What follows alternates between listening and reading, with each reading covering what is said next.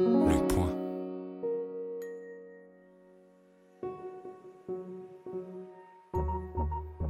Les Contrariantes, un podcast bimensuel dédié à l'échange d'idées présenté par le magazine Le Point avec Peggy Sastre et Laetitia Stroche-Bonnard. Pour la dernière émission de la saison, nous vous proposons un entretien exceptionnel avec l'ancienne conseillère de Nicolas Sarkozy, Emmanuelle Mignon.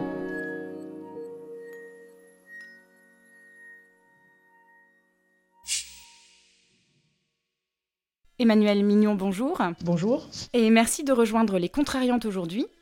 Je vais laisser Peggy vous présenter. Emmanuelle Mignon, euh, on vous connaît surtout pour avoir été la, la directrice euh, du cabinet du président de la République euh, Nicolas Sarkozy entre mai 2007 et, et juillet 2008. Après quoi, vous avez été nommé conseiller auprès du président de la République. C'est un poste que vous avez occupé jusqu'au 5 décembre 2009, euh, date à laquelle vous êtes retourné au Conseil d'État. Donc effectivement retourné parce que vous, aviez été nommé au Conseil d'État euh, en 1998. Vous étiez euh, à l'époque maître des requêtes. Vous avez été successivement rapporteur à la section du contentieux, responsable du centre de documentation et commissaire du gouvernement.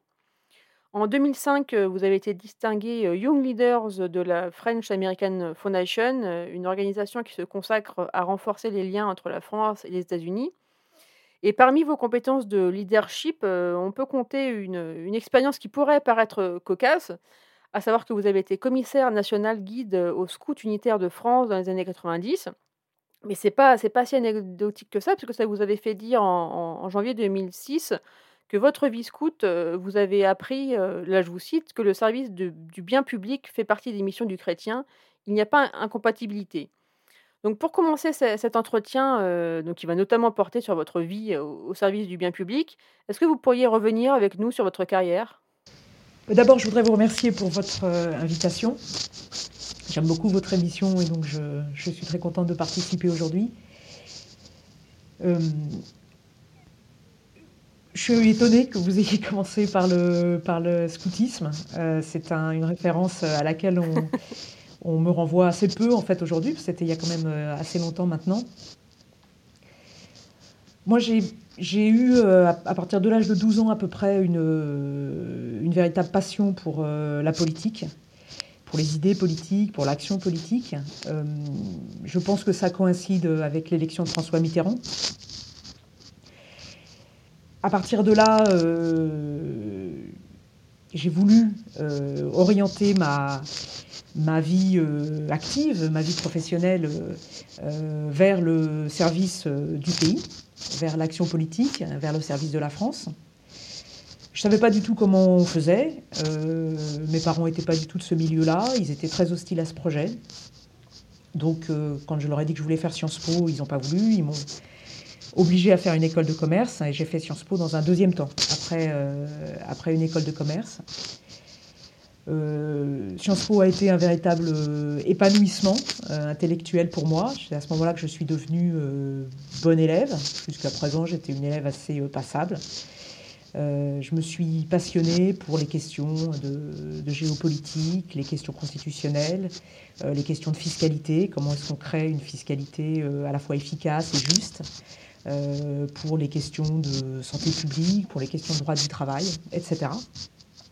Et à la sortie de Sciences Po, j'étais euh, mieux formée, euh, toujours euh, confortée dans, dans l'idée que ce qui me passionnait, c'était les questions de, vie collective, comment est-ce qu'on on s'organise, comment est-ce qu'on organise la société pour essayer d'en d'en tirer le meilleur et que, et que chacun puisse vivre dans la paix, dans la liberté, dans l'épanouissement individuel.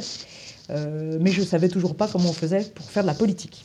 Alors j'ai passé l'ENA un peu par euh, facilité, parce que j'ai vu tous mes camarades qui passaient l'ENA, et j'ai eu la chance d'être admise.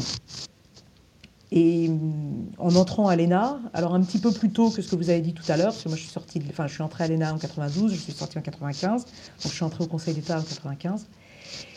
Euh, j'ai découvert un autre monde en réalité que je confondais avec le monde politique, euh, mais qui est un monde différent et qui est le monde de la haute fonction publique, euh, qui est un monde très, qui a sa propre noblesse, dans lequel on a des gens très dévoués, très compétents, qui sont au service des responsables politiques, et qui sont, qui sont là pour éclairer les choix des responsables politiques grâce à leur savoir, à leurs compétences, à leur expérience, et pour mettre en œuvre les choix des responsables politiques sans être les décideurs de ces, de ces choix.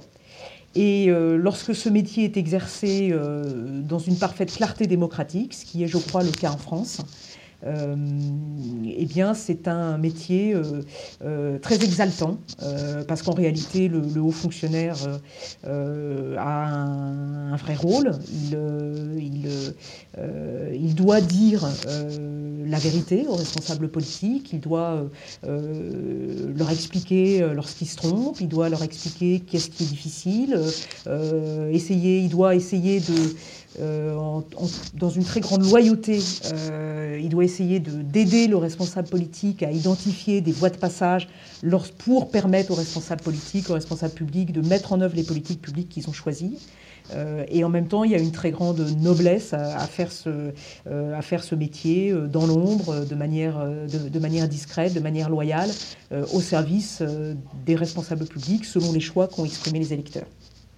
Et c'est très important d'avoir, euh, on a la chance, je pense, dans notre pays, d'avoir cette fonction publique euh, euh, compétente, discrète, loyale, honnête, et qui sait rester à sa place. Donc ça a été pour moi une véritable découverte. J'ai été euh, très heureuse au Conseil d'État euh, pendant sept ans dans, dans, ce, dans ce rôle. Alors c'est vrai qu'au Conseil d'État, quand on commence, on fait beaucoup de contentieux, donc on n'est pas, euh, on n'est pas en contact direct des responsables politiques, mais on joue, on joue son, son rôle dans, dans, les fonctions que j'ai exercées à ce moment-là. Et puis en 2002, les choses ont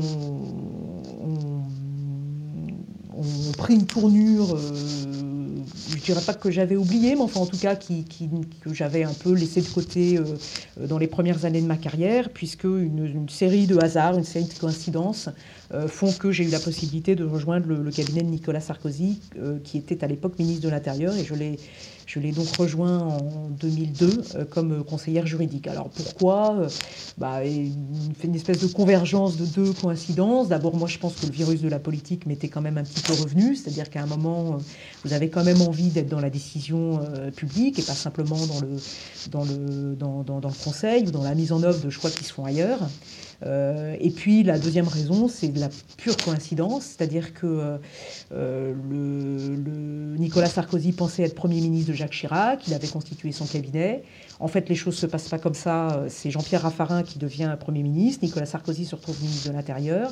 Il doit trouver euh, en urgence quelqu'un du Conseil d'État pour lui rédiger ses lois.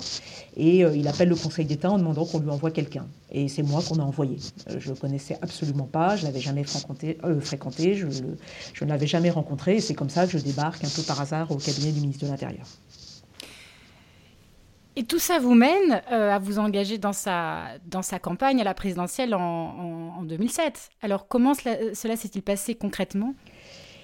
Alors concrètement, euh, la deuxième coïncidence ou la deuxième chance euh, de, cette, euh, de, cette, arrivée en 2002 dans l'équipe de Nicolas Sarkozy, c'est que le, premier dossier qui, se présente au ministre de l'Intérieur, c'est la question de la poursuite du processus de création du, du Conseil français du culte musulman, du CFCM. Euh, c'est un processus qui avait été initié euh, par euh, Jean-Pierre Chevènement, donc c'était clairement quelque chose qui venait de la gauche. et dès que Jacques Chirac embraye sur son, deuxième mandat et que Nicolas Sarkozy devient ministre de l'Intérieur, on est immédiatement bombardé de, notes et de, demandes de rendez-vous pour nous demander d'arrêter le processus. Jacques Chirac souhaite arrêter le processus. Dalit Boubaker, qui est à l'époque le musulman le plus connu de France, veut arrêter le processus. Et donc tout est fait pour qu'en réalité on, arrête le processus. Et Nicolas Sarkozy euh, n'a aucune idée euh, préconçue sur la question. En fait, il ne sait pas, mais ce dont il est sûr, c'est qu'il veut se faire son idée par lui-même. Et donc, il demande à, son directeur de cabinet, qui était déjà euh, Claude Guéant, bah, il faut que j'ai un conseiller chargé des cultes. Et Claude Guéant ne voulait pas de conseiller chargé des cultes parce qu'il avait un très mauvais souvenir de l'expérience où il était euh, directeur adjoint du cabinet de Charles Pasqua et où il y avait un conseiller au culte qui était extrêmement présent, la personne de André Damien. Et donc Claude Guéant avait refusé qu'il y ait un conseiller chargé des cultes. Et, donc, euh, un peu euh, pour se débarrasser du problème, qu'il considère euh, Claude Guéant comme étant en fait un, non-sujet, il dit Oh, ben, il n'y a pas de conseiller au culte, c'est pas la peine. Puis, de toute façon, les cultes, c'est une liberté publique. Alors, la conseillère liberté publique, elle fera très bien l'affaire. Et donc je me suis retrouvée en 48 heures dans le bureau de Nicolas Sarkozy, euh, terrorisée, vous, vous imaginez bien. Euh, et euh, Nicolas Sarkozy me dit, vous connaissez quelque chose aux musulmans et à l'islam? Je lui dis non, je n'y connais rien. Il m'a dit, bah écoutez, c'est pas grave parce que moi non plus. Alors on va découvrir le sujet ensemble.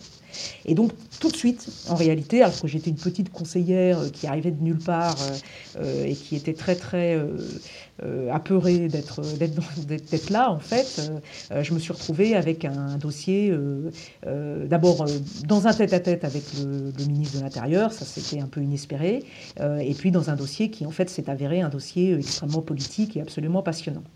Euh, voilà, et donc euh, du coup, euh, bon, ben, on a fait plein de choses avec, j'ai fait plein de choses avec Nicolas Sarkozy lorsqu'il était ministre de l'Intérieur. Ça a été une période très faste. On a fait, on a fait beaucoup de, textes, de textes de loi. On a renversé, on a fait évoluer considérablement certaines jurisprudences du Conseil constitutionnel. Donc ça a été une période de, succès, de succès pour lui, de succès pour moi. ensuite, je l'ai suivi à Bercy.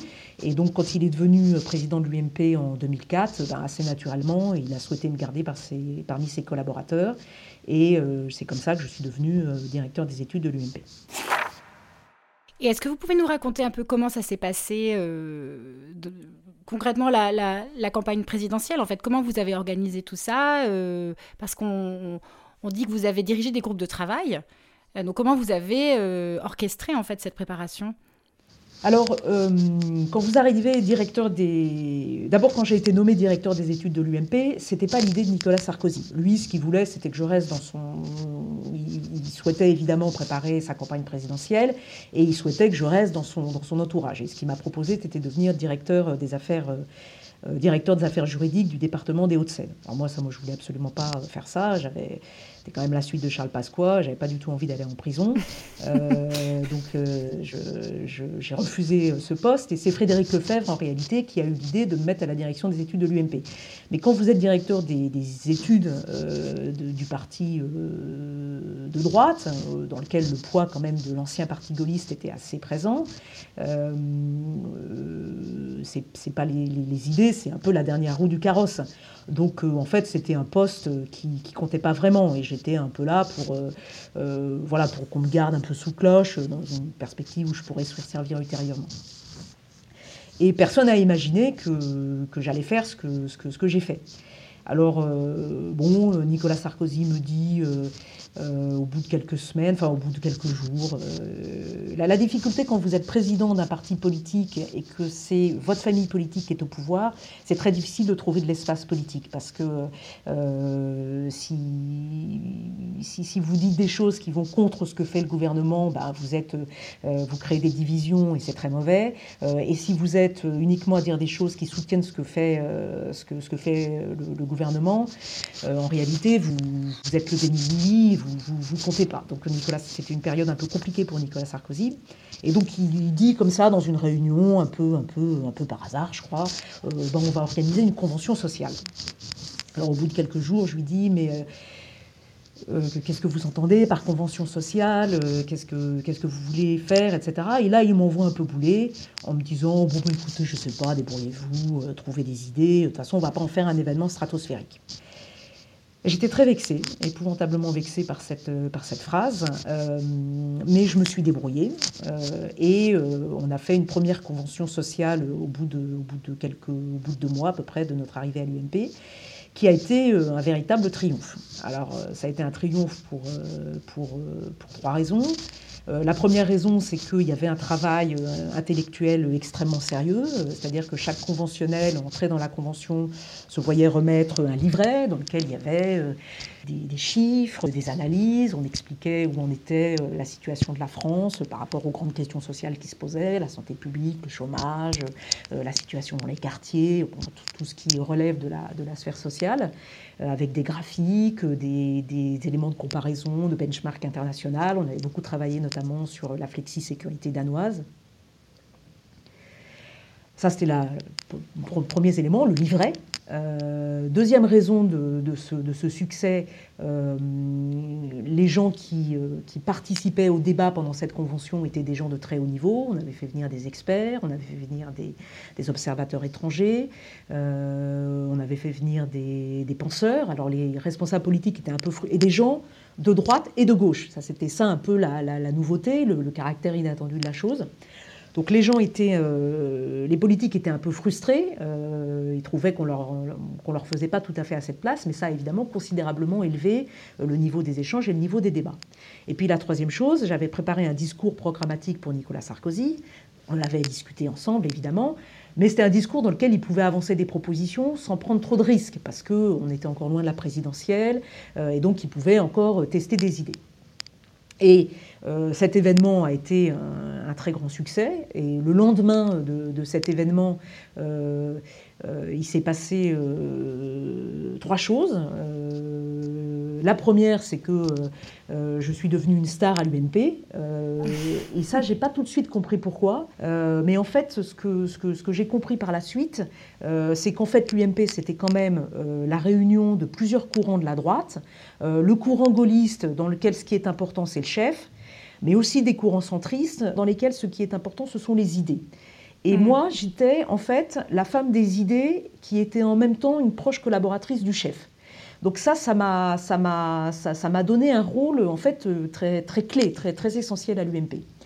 La deuxième raison et la principale, c'est que Nicolas Sarkozy a tout de suite compris ce qu'il pouvait faire de ça. Il s'est dit, mais, euh, c'est très bien ça, euh, parce que le problème que je vais avoir en 2007, et alors le problème s'est renforcé quelques semaines plus tard lorsqu'il est revenu au gouvernement, le problème que je vais avoir en 2007, c'est que qu'est-ce qui se passe en France depuis une trentaine d'années? C'est que celui qui est, euh, c'est que le, leader de l'exécutif, alors le président de la République en période normale, le Premier ministre en période de cohabitation, il n'est jamais élu en fait. Euh, et donc Nicolas Sarkozy a déjà anticipé le fait qu'il aurait euh, des difficultés, ayant été membre de ce gouvernement pendant quatre ans et demi sur tout le quinquennat, le, quinquennat de, Jacques Chirac, il aurait quand même beaucoup de mal à, dire qu'il n'était pas de l'équipe de l'équipe précédente. Et c'est là qu'il a l'idée de la rupture. Et il se dit, ben, ben, c'est très simple, ce que je vais faire, c'est que je vais expliquer aux Français qu'en fait, euh, euh, bah, bah, moi je suis la rupture, c'est-à-dire que tout ce qui s'est fait avant, aussi bien à gauche qu'à droite, et même à droite, euh, en réalité, c'est pas ça qu'il fallait faire, faire quelque chose de différent. Et donc il se dit, ben, les, les, ce qu'elle fait, la, petite Emmanuelle, en fait, c'est ce qui va me, c'est ce qui va être la, la, la preuve, la preuve scientifique que je suis le candidat de la rupture, parce que j'ai un programme, un programme scientifique, entre guillemets, euh, dans lequel j'ai analysé tous les problèmes et j'explique aux Français que je vais tout faire différemment. Ça, ça a été le deuxième changement qui a tout de suite suivi euh, cette première convention. Et à partir de là, il a euh, souhaité que euh, euh, on fasse une convention par mois, ce qui a mis un rythme extrêmement dense sur nos épaules, qu'à chaque fois ce soit un événement stratosphérique cette fois. donc on a énormément, énormément travaillé, fait intervenir énormément d'experts, de, de, penseurs, etc. et à l'issue de ces 18 conventions qu'on a menées sur une période de 18 mois, ça nous a mené à peu près à l'été 2006 et à l'été 2006, moi je me suis enfermée euh, pendant toutes les vacances euh, chez moi et j'ai euh, écrit le programme présidentiel à partir de ces différentes briques qu'on avait amassées grâce aux conventions. Chaque convention étant préparée effectivement par des groupes de travail, de hauts fonctionnaires qui, qui travaillaient pour nous aider à identifier les problèmes du pays et les solutions qu'on pouvait mettre en œuvre. Et puis la troisième chose qui a changé après cette première convention, c'est que ça a été le début de mes ennuis parce qu'en réalité, dans l'entourage de Nicolas Sarkozy, ben, certains ont compris que j'avais de l'or entre les mains, puisque j'allais avoir quelque chose de très important euh, pour la campagne présidentielle. Ça a créé évidemment des, jalousies et des crispations, mais ça, c'est la vie politique. Et qu'est-ce que vous avez appris de cette expérience? Je dirais pas que j'ai appris, euh, je dirais que j'ai vécu. Ça a été une période euh, extrêmement intense. Euh, ce qui m'a beaucoup frappé, c'est euh, la qualité de l'expertise euh, et de la recherche française. C'est-à-dire que je me suis aperçu qu'en réalité, on savait tout sur les problèmes du pays. Et, on savait tout dans le détail. Il y a des, études extrêmement sérieuses dans, nos labos de recherche, dans nos universités, sur tous les problèmes que rencontre notre pays depuis 30 ans. on sait parfaitement quels sont ces problèmes, on sait à peu près comment les résoudre. Et le, problème qu'on a, enfin, un des problèmes que j'ai identifié, c'est une très grande difficulté de communication entre le monde de la recherche académique et le monde politique. Alors le monde politique a un grand mépris pour le monde de la recherche académique, euh, donc il s'y intéresse pas, il ne communique pas avec ce monde-là. Et le monde de la recherche académique euh, ne comprend pas les contraintes du politique. Euh, et donc, ce sont vite des gens qui sont euh, euh, intégristes de leurs idées. Donc, ils ne comprennent pas pourquoi il y a des choses qu'on ne peut pas faire tout de suite, il y a des choses qu'on ne peut faire que progressivement, il y a des choses qui ne s'inscrivent pas à tel ou tel moment dans un calendrier politique. Et donc, ce sont deux mondes qui ont énormément, énormément de, difficultés à communiquer. et j'ai essayé pendant cette période, et puis un petit peu aussi après à l'Élysée, mais à l'Élysée c'était beaucoup plus difficile, j'ai essayé pendant cette période de rapprocher ces deux mondes. Alors ensuite, euh, vous, vous, êtes resté deux ans hein, euh, euh, à l'Élysée. Deux ans et demi, oui. Deux ans et demi. Pourquoi avoir quitté votre rôle de conseillère en, 2009 Et puis pourquoi revenir ensuite en, 2012 dans l'équipe de campagne de Nicolas Sarkozy? Le président ne faisait pas le programme de réforme qu'il avait annoncé. moi, j'ai l'habitude de dire je suis la première victime du, du sarkozysme, c'est-à-dire que comme beaucoup de Français, j'y ai cru, j'y ai cru de toutes mes forces. Je réalise aujourd'hui que notre programme était euh, trop ambitieux, c'est-à-dire que euh, quand, on, quand, on, quand, on, le relit avec un peu de distance, euh, bon, la réalité c'est qu'on allait tout changer, tout réformer, tout réussir. C'était évidemment, évidemment pas, pas, pas, pas crédible, enfin j'ai quand même cru à, cette, à, ce, à ce programme de réforme. Euh, et ce dont je me suis aperçu tout de suite, en réalité, euh, c'est que Nicolas Sarkozy n'avait pas du tout, du tout, du tout l'intention de faire ces réformes. Donc la rupture, en fait, c'était une posture. Euh, et qu'est-ce qu'il avait l'intention de faire? Il avait l'intention de faire la loi TEPA, ça il tenait mmh. beaucoup. Mais la loi TEPA, c'est pas. Alors, la loi TEPA, elle avait l'avantage de. Est-ce que vous pouvez rappeler. ah oui, la loi TEPA, c'est un certain nombre de mesures fiscales euh, qu'on prend immédiatement hein, dans les deux mois de, l'élection de Nicolas Sarkozy. Donc il y avait la, réduction d'impôts lorsqu'on empruntait pour son logement. Euh, il y avait, euh, oui, enfin, oui, il y avait une réduction des droits de succession. Et puis il y avait surtout la mesure phare de la loi TEPA, c'était l'exonération de charges sociales et de, et de fiscalité euh, sur les heures supplémentaires. Et ça, c'était une très bonne idée. Tout le monde était contre hein, dans son entourage, mais c'était une très bonne idée parce que ça donnait, ça, ça concrétisait tout de suite le travailler plus pour gagner mmh. plus. Donc ça, c'était une très bonne mesure. Mais la loi TEPA, c'est pas une réforme de l'économie française comme je pensais qu'il fallait en faire une. Ensuite, il voulait faire la réforme des universités, euh, parce qu'en fait cette réforme était mûre, tout le monde était d'accord pour la faire, la gauche, la droite, tous les présidents d'université. Et il voulait la faire, mais à condition que ça crée quand même pas trop de problèmes, parce qu'il était terrorisé par l'idée de manifestations étudiantes, etc. Donc en fait, il l'a faite à moitié. Et puis enfin, il voulait euh, faire la réforme des régimes spéciaux de retraite et puis la réforme du service minimum. Mais on sait aujourd'hui qu'en fait, ces réformes, elles n'ont pas été faites. Et d'ailleurs, euh, on a eu avec, euh, le, quinquennat de Macron de nouveau des problèmes sur, ces sujets, ce qui prouve bien que ces réformes, on a fait un petit morceau, mais on est loin d'avoir fait ces réformes. Donc ça, moi, je l'ai compris tout de suite. Je lui en ai parlé. J'ai compris que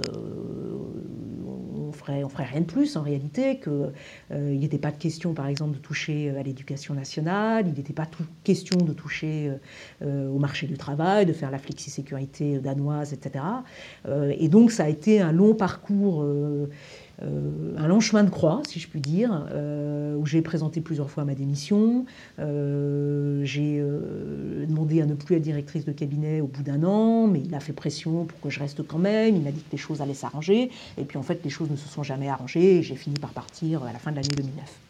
Qu'avez-vous retenu de, votre expérience à la présidence et quel serait votre plus grand accomplissement et à l'inverse votre plus grande déception? Alors la déception, ben, je viens euh, d'en parler, c'est l'écart euh, euh, énorme entre, les promesses de, campagne et, l'ambition réformatrice et puis, ce qu'on a fait. Alors il faut dire quand même, pour être tout à fait honnête, que évidemment la crise n'a pas aidé.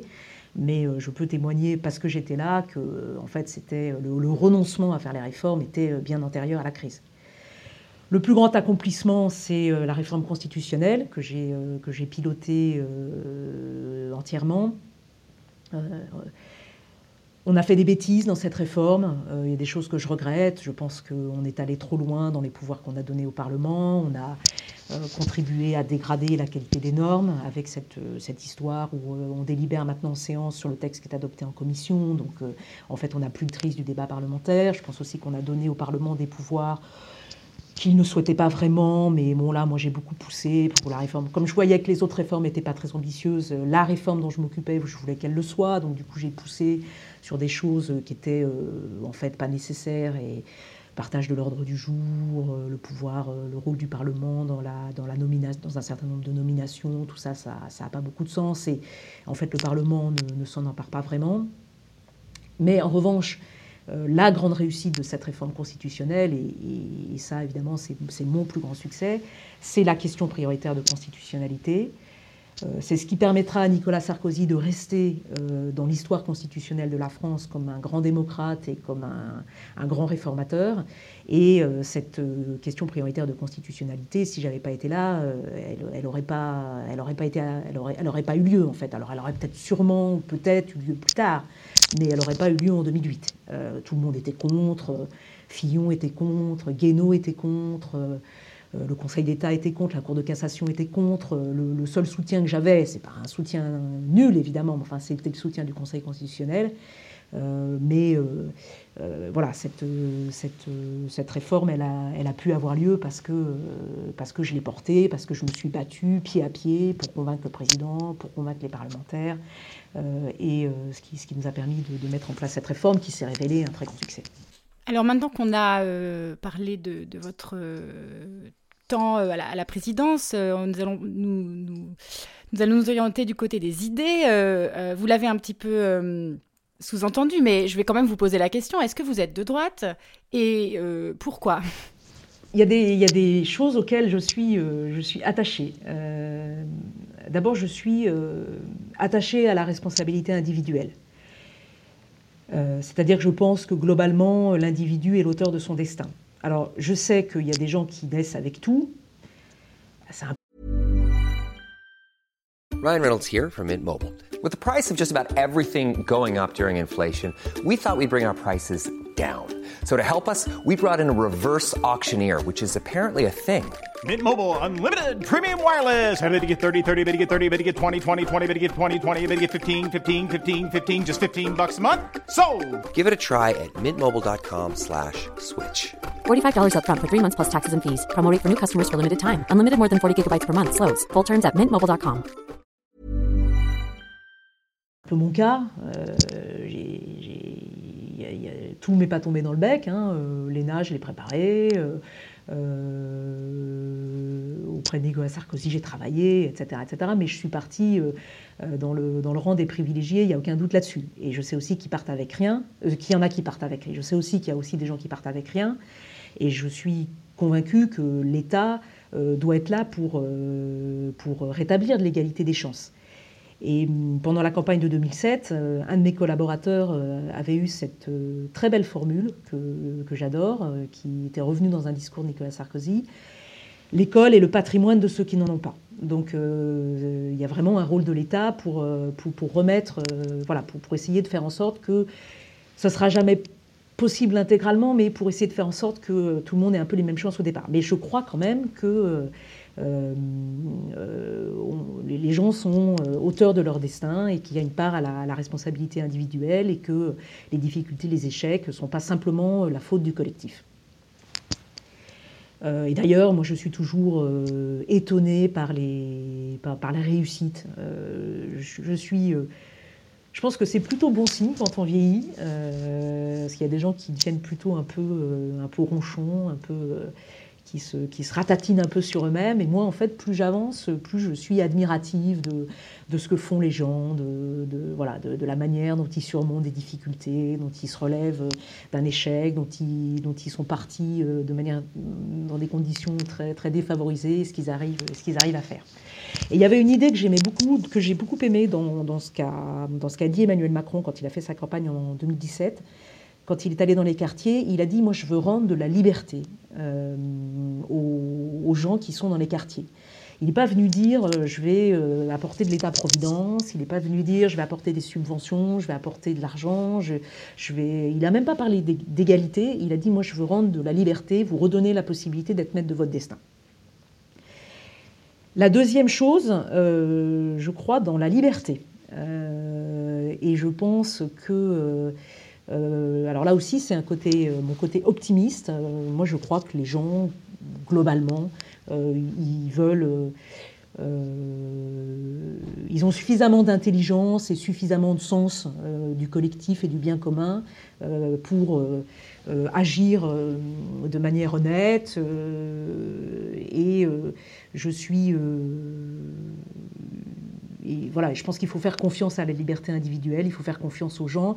Et je suis un peu effrayée par euh, euh, tout ce qui est euh, contrôle, état policier. voilà, ça, me fait, ça me fait, ça me fait peur. Je pense qu'il faut vraiment parier sur sur l'intelligence et, faire confiance aux individus. et puis enfin, je crois dans la main invisible du marché. je crois que il faut un État régulateur, il faut un État qui encadre les excès. Euh, mais je crois quand même qu'on n'a rien, inventé de mieux que la concurrence hein, et la libre concurrence euh, pour répartir, euh, voilà, pour, grâce au prix ou grâce à la qualité de l'offre, pour arriver à créer des richesses et faire en sorte que ce soit les meilleurs qui gagnent. Et alors là où je, je ça m'a d'ailleurs valu pas mal de critiques, là où je crois vraiment dans la main invisible du marché, c'est que non seulement je crois dans la main invisible du marché en économie, bien sûr, mais je crois aussi dans, la main invisible du marché sur certains secteurs qu'on ne laisse pas très volontiers au marché. Par exemple, l'école. Euh, moi, je pense que euh, euh, à la fois l'école est le patrimoine de ceux qui n'en ont pas, donc il faut euh, que les, plus un enfant est défavorisé, plus il faut que l'école soit présente. Mais je pense que pour avoir des écoles qualitatives, je pense qu'on devrait essayer de les mettre en concurrence, euh, c'est-à-dire en fait permettre aux parents d'inscrire leurs enfants dans l'école de leur choix, donc en clair supprimer la carte scolaire. Euh, et à partir de ça, alors c'est peut-être très utopiste, hein, mais au moins essayons, puisqu'on n'arrive pas trop à réformer l'école si, depuis maintenant de très nombreuses années. et à partir de, cette, de ce libre choix de l'école par les parents, euh, bah, faire en sorte que les écoles qui sont très très bonnes, et ça peut être les écoles de quartier, ça peut être les écoles de banlieue, euh, à partir de projets éducatifs qu'elles décideront par elles-mêmes, euh, on aura des écoles très bonnes qui, qui se développeront, et puis les écoles qui sont très mauvaises, qui mourront de leur belle mort. C'est ce qu'a ce qu'a fait Tony Blair, même si sans doute je caricature, et sans doute c'est plus complexe que ça, mais c'est quelque chose qu'on avait beaucoup étudié quand on a préparé le programme présidentiel pour 2007. mais moi, je, voilà, je, je crois beaucoup à la main invisible du marché. Alors, est-ce que à partir de là, je suis de droite? Je ne sais pas. C'est à vous de le dire, mais euh, je crois que oui quand même. Alors, en tout cas, c'est pas moi qui vais répondre à cette question. Pourquoi?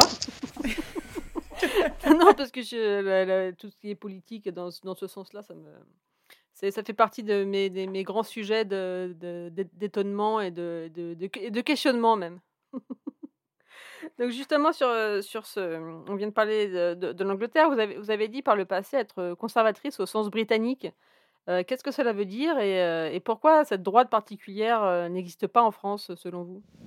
J'ai voulu me rattacher à une, à une, à une, à une tradition euh, britannique euh, qui, est à peu près, euh, qui, qui, sait à peu près ce en quoi elle croit, qui sait à peu près ce en quoi elle ne croit pas, euh, et qui euh, euh, et qui se pose pas des questions matin, midi et soir sur, sur, sur, ses convictions en réalité. Alors ce que, je veux dire par là, c'est que bon bah la droite, la, droite conservatrice britannique, elle croit dans l'économie de marché, dans la nécessité de créer des richesses avant de les, avant de les répartir, dans le travail, dans l'effort.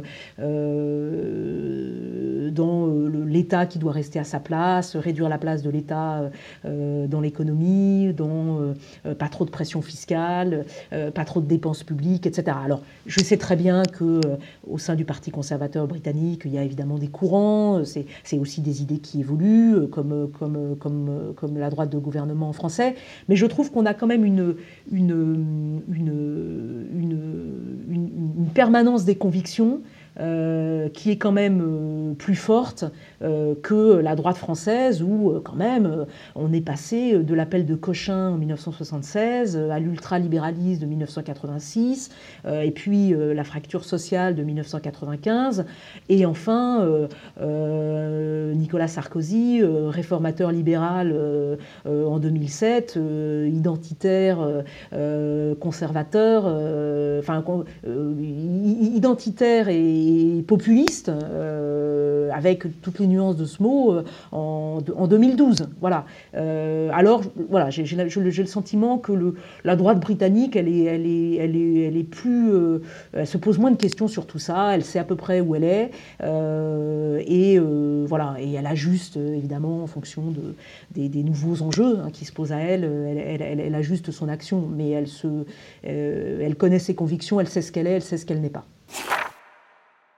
Alors, ce qui est intéressant aussi, c'est que vous êtes né en 1968. Alors, je me suis demandé, en voyant cette date de naissance, qu'est-ce qu'évoque 68 pour vous? Je vais être honnête avec vous, euh, ça évoque pas grand-chose. Euh, j'attends euh, le grand livre sur 68 qui m'expliquera exactement ce qui s'est passé. voilà. Et alors, du coup, pour moi, c'est ce, que je, retiens de 68, en réalité, c'est l'abnégation admirable de Georges Pompidou, la manière dont il a euh, permis au général de Gaulle de, sortir de cette crise. Alors avec euh, là aussi du respect, de la confiance, euh, aussi des malentendus. Hein. et c'est peut-être le seul événement de la Ve République qui me fait adhérer à la dualité de l'exécutif. C'est-à-dire que je pense qu'effectivement en 68, euh, heureusement qu'ils étaient deux à, tenir le guidon, parce que s'il n'y avait pas eu Georges Pompidou, je ne sais pas trop comment on s'en serait sorti. Et vous avez jamais euh, eu envie de, vous lancer euh, en, politique en bonne et due forme? Alors, j'ai eu plusieurs fois l'occasion. Jacques Chirac, d'abord, était venu me chercher en 2002 parce qu'on cherchait des femmes pour les législatives. Euh, en 2007, si j'avais voulu une circonscription, j'avais d'autres chats à fouetter évidemment, mais si j'avais voulu une circonscription, je l'aurais eu. Et en 2012, euh, il y avait une circonscription euh, dont Édouard Balladur m'avait dit qu'elle était dessinée pour moi. C'était pas, elle n'avait pas été dessinée pour moi, mais c'est vrai qu'elle m'aurait très bien correspondu puisque c'était une nouvelle circonscription à Haute-Savoie qui réunissait Megève, Chamonix et, Saint-Gervais. Et comme je suis passionné d'alpinisme, c'est vrai que c'était pour moi, ça aurait été pour moi une très belle circonscription. Et là aussi, si je l'avais demandé, je l'aurais eu et j'aurais gagné haut la main puisque la la candidate de droite euh, a fait 64%. Je pense, que c'est la circonscription la, la, plus à droite de France, euh, droite euh, au sens où moi je me reconnais, voilà, c'est-à-dire une droite libérale, ouverte, réformatrice. bon. alors pourquoi je ne l'ai pas fait Il y a un manque de courage. Euh, ça c'est sûr. Euh, c'est très exigeant. Euh, j'ai eu peur de perdre, c'est assez bête à dire, hein, mais je, crois qu'il y a ça. Et puis je pense qu'aussi il y a une part de lucidité sur moi-même. voilà, moi je, n'aime pas mentir, je ne sais pas mentir, et donc j'aurais voilà, j'aurais été incapable d'être de, dans, ce, dans ce jeu de rôle et dans ce. Voilà, j'admire ceux qui savent le faire, moi je ne sais pas. Alors que pensez-vous de l'état de la droite euh, aujourd'hui euh, je pense plutôt à la droite de gouvernement, ou plutôt ex de gouvernement. Euh, comment expliquez-vous son, déclin politique alors que la, société française est supposée se droitiser? Bah, Je crois que, en fait, c'est c'est quand même assez simple. Euh, c'est tellement simple qu'en réalité, euh, chacun cherche à élaborer des grandes théories, euh, en réalité pour dire des choses très simples. d'abord, il faut, d'abord la, vie politique, elle, il faut quand même la regarder sur le long terme. donc la droite, elle est dans un état extrêmement délicat. La droite de gouvernement, elle est dans un, état extrêmement délicat aujourd'hui. Euh, mais il faut se souvenir quand même de ce qui vient lui arriver euh, au cours des quatre dernières années. Euh, donc un échec dans une présidentielle qui lui est un accident dans une présidentielle qui, lui était acquise en réalité, et puis un accident qui, qui, qui on l'a pas beaucoup dit, mais en fait, quand même, qui a mis beaucoup de gens, bah, beaucoup de gens mal à l'aise. C'est, c'est, pas très glorieux, quand même. Je crois que la, droite espérait quand même être débarrassée de ces histoires de, voilà, de, mélange entre l'enrichissement personnel et, euh, la, vie, politique. Donc je pense que ça, ça, a sapé peut-être des fondements euh, assez profonds. Euh, ensuite, euh, des trahisons euh, absolument monumentales, avec quand même des poids lourds de, l'UMP qui sont partis, rejoindre, qui sont partis rejoindre Emmanuel Macron. Un ancien président de la République qui devrait être le sage de sa famille politique et qui en réalité joue un rôle, un jeu très ambigu avec Emmanuel Macron. Euh, et, euh, un, jeune président de la République euh, auquel on peut faire beaucoup de reproches, mais qui, somme toute, qui, qui, fait quand même globalement plutôt une politique de droite euh, et euh, qui pourrait, euh, enfin on nous dirait qu'Emmanuel Macron est, est, un ancien de l'UMP, ça, ça, enfin, tout, enfin, ça ne poserait, tout le monde serait d'accord. et voilà, il incarne parfaitement la fonction présidentielle et il fait des, des réformes que que Nicolas Sarkozy n'a pas osé faire. Du coup, euh, bah, la droite et euh, euh, cette, France droitisée, et ça je crois que c'est difficile de le contester, bah, en réalité elle est divisée entre Marine Le Pen qui répond à la demande d'une droite régalienne, exigeante sur les questions d'immigration, de, sécurité, et puis sur également bon, les, les problèmes qui sont liées à, l'Union européenne. L'Union européenne est-elle la porte ouverte de la mondialisation ou au contraire ce qui va nous protéger de la mondialisation? Donc ça, Marine Le Pen, elle couvre ce, champ-là. Euh, et Emmanuel Macron euh, couvre la droite libérale, euh, attachée à l'économie de marché, qui veut des réformes, mais en même temps que ça se passe dans la nuance, de, manière raisonnable, etc. Donc il n'y a aujourd'hui absolument aucun espace pour la droite dite de gouvernement, c'est-à-dire pour, pour, pour, pour les républicains, tout simplement.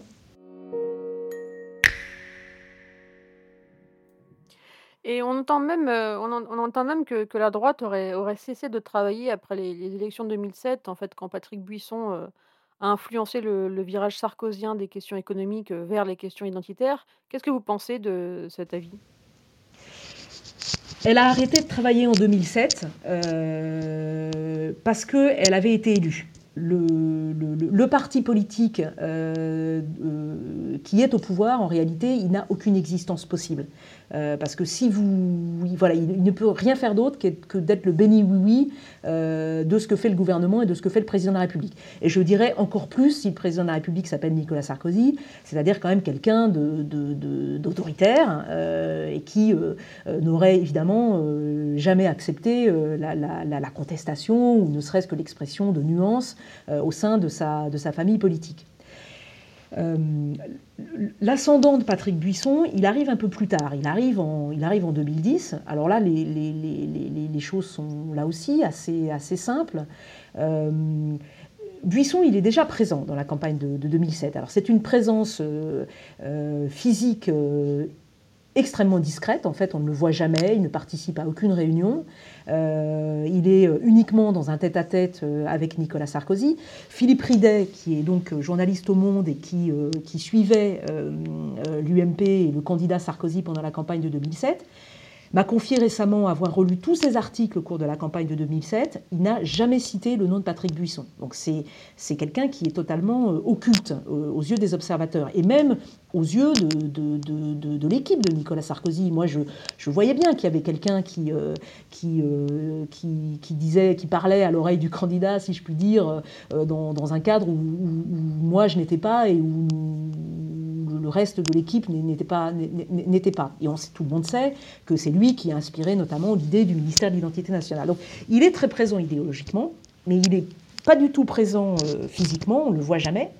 Mais la grande, ce qui s'est passé en 2007, c'est qu'en réalité, son influence est contrebalancée par la présence d'autres personnalités autour de Nicolas Sarkozy, et pardon de le dire, en fait, par deux personnes, Henri Guénaud et moi-même. Euh, qui avons chacun nos... moi j'ai des points communs avec Harry Guénaud et puis j'ai des choses abyssales qui me séparent de lui. J'ai des points communs avec Patrick Buisson et j'ai des choses abyssales qui me séparent de lui. Euh, et tout ça fait un équilibre en réalité. Et Nicolas Sarkozy va faire son, l'équilibre de sa campagne euh, en fait dans l'équilibre de ses influences. En 2010, il n'y a plus cet équilibre-là parce que moi je suis partie des gens qui étaient un peu comme moi, c'est-à-dire réformateurs, libéraux, euh, droite ouverte, euh, sont partis également. Patrick Ouar est parti, François Perrol est parti, Raymond Soubi va partir à la fin de l'année 2010. Quant à Henri Guénaud, il est toujours là, mais ce que j'ai compris, même si j'étais plus à l'Élysée, ce que j'ai ce que j'ai compris, puis j'ai pu le constater quand je suis revenu en 2012, euh, c'est que en fait sans doute par lassitude, par découragement. Euh, en fait, il est, il est, plus présent dans, dans, la, dans, dans, dans, les décisions, euh, dans les décisions du président de la République. C'est-à-dire qu'il mène sa vie euh, avec l'Union pour la Méditerranée, il prépare sa campagne législative. donc, de temps en temps, il est là, de temps en temps, il n'est pas là, mais il est quand même beaucoup moins présent qu'il ne l'a été pendant la campagne de 2007 et pendant les premiers, les premiers mois, de, les premières années du, du quinquennat. Et donc, Patrick Buisson, en fait, se retrouve tout seul. Et donc là, évidemment, il a une autoroute pour euh, décliner ses idées euh, euh, identitaires et effectivement abandonner, les, abandonner la, dimension économique et réformatrice du, programme, du programme de 2007. Pourquoi j'y vais en 2012 Bah écoutez, parce que si j'étais un animal, je serais un chien. voilà, un chien un, peu con sans doute, mais fidèle. C'est la première qualité du chien. Donc euh, voilà, j'avais participé à l'aventure de 2007, euh, j'avais été déçu, euh, mais je, il se trouve que ça a coïncidé à un moment où euh, j'avais un peu de disponibilité, j'avais été obligée de démissionner de, euh, à mon corps défendant. Je savais que c'était une très mauvaise période parce que j'étais euh, sûre que Nicolas Sarkozy, voyant que j'avais démissionné de Corp allait me rappeler.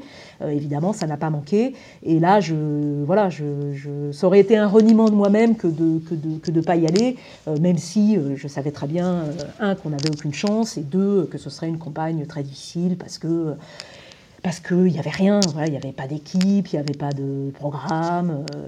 Euh, euh, il n'y avait, y avait rien. Il y avait, y avait un QG de campagne assez minable euh, qui avait été loué par euh, les équipes de Sarkozy sans même lui dire, parce que lui avait dit vous ne vous occupez de rien, vous ne vous occupez de rien, vous ne vous occupez de rien. Donc on est entré dans cette campagne exactement dans l'état inverse à celui de, de 2007, c'est-à-dire absolument non préparé. Et j'ai passé la campagne à être dans la soute. Euh, à essayer d'écoper euh, un bateau qui, euh, qui prenait l'autre partout, à répondre à, tous les courriers qu'on recevait, tous les interviews qu'on recevait, essayer d'élaborer des éléments de langage, des discours qu'on préparait du jour au lendemain. C'était un, véritable, une campagne très sympathique humainement, mais un véritable cauchemar intellectuel. Qu'avez-vous pensé de la manif pour tous?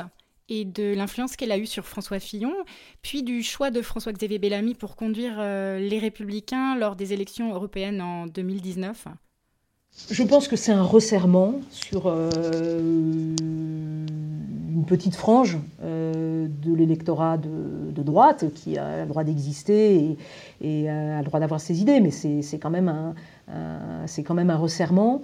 Et puis, je, pense que c'est c'est pas un, électorat très stable en réalité. Donc, euh, euh, moi, je pense que la, la, la, ce que je vous dis n'est pas étayé de chiffres, euh, d'études, mais donc peut-être je serai contredite, mais j'ai pas eu l'impression que la, la, droite catholique euh, votait en masse pour euh, Nicolas Sarkozy en 2012, euh, malgré tous nos efforts pour bien faire savoir qu'on était contre le mariage pour tous, contre l'euthanasie et contre le, et contre le vote des étrangers. Voilà, donc en fait c'est un électorat qui, qui a des idées arrêtées, qui, tient à, la conservation de voilà, d'un certain nombre de, fondamentaux moraux qu'elle considère comme très importants, et voilà, mais qui est, qui est très très très très loin de, de, représenter ce qu'est euh, ce qu'est euh, l'électorat l'électorat de droite. Donc je pense que c'est un c'est un resserrement et un resserrement euh, pas très fiable en fait parce que cet électorat-là il ira il va là où on lui garantit le, le, le, respect des fondamentaux auxquels il est attaché. Et justement, est-ce que vous pensez que dans ce contexte, la droite a une chance aux prochaines présidentielles bah, Oui, parce que le candidat de droite, c'est Macron. Voilà, donc euh, c'est très. Enfin voilà, on est dans des. On est dans des voilà, je, je, crois que ces chances sont, ces chances sont, sont, sont, limitées. Le, le, le, candidat de droite, euh, c'est Emmanuel Macron. Euh, il fait tout à fait l'affaire pour, l'électorat de droite. Alors, la droite de gouvernement va vous dire oui, mais bon, euh, sur les finances publiques, il n'est pas bon. Bah, nous, on a été très mauvais aussi. sur l'immigration, il n'est pas bon. Bah, nous, on n'a pas été très bon non plus.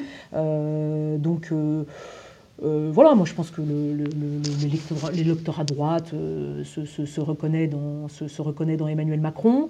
Euh, les électeurs du Rassemblement national, alors ça c'est quelque chose qu'il faut dire, parce que j'ai été critique sur Nicolas Sarkozy, mais il faut quand même dire que chaque fois que Nicolas Sarkozy a été candidat en 2007 et en 2012, il a eu en face de lui un candidat de gauche, hein, gauche de gouvernement. Donc, et ça c'est à mettre à son crédit, parce que je pense que c'est euh, euh, euh, dangereux, délétère, dramatique d'être dans un, dans un duel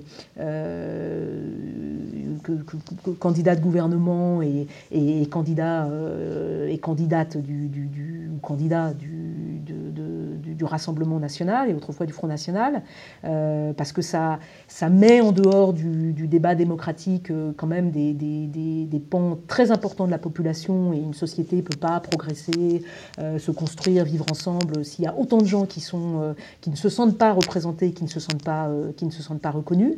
et donc, ce qu'a fait Nicolas Sarkozy en 2007, c'est-à-dire ce grand, ce, ce, grand rassemblement de, de, de, toute la droite, avec à la fois raisonnable dans la réforme euh, et en même temps répondant aux préoccupations des électeurs euh, euh, du Front National, ce qui a permis à l'électorat du Front National de se, de se mettre sur la candidature de Nicolas Sarkozy dès le, dès, le premier tour.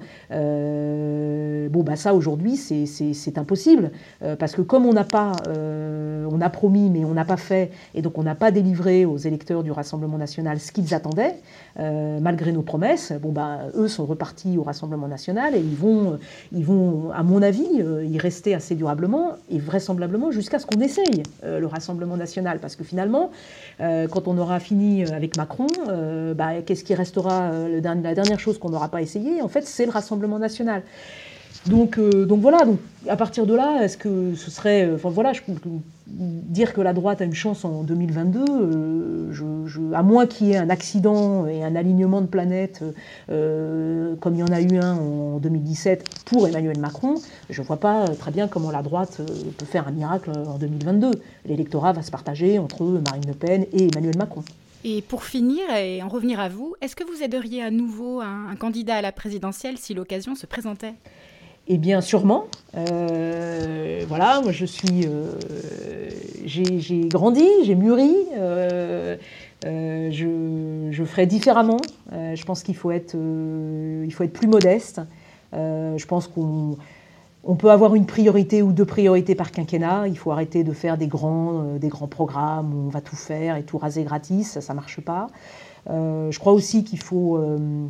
alors, ça, ça fait pas du tout, c'est pas très vendeur pour un candidat, mais euh, les Jospin l'a payé cher hein, quand il a dit l'État ne peut pas tout.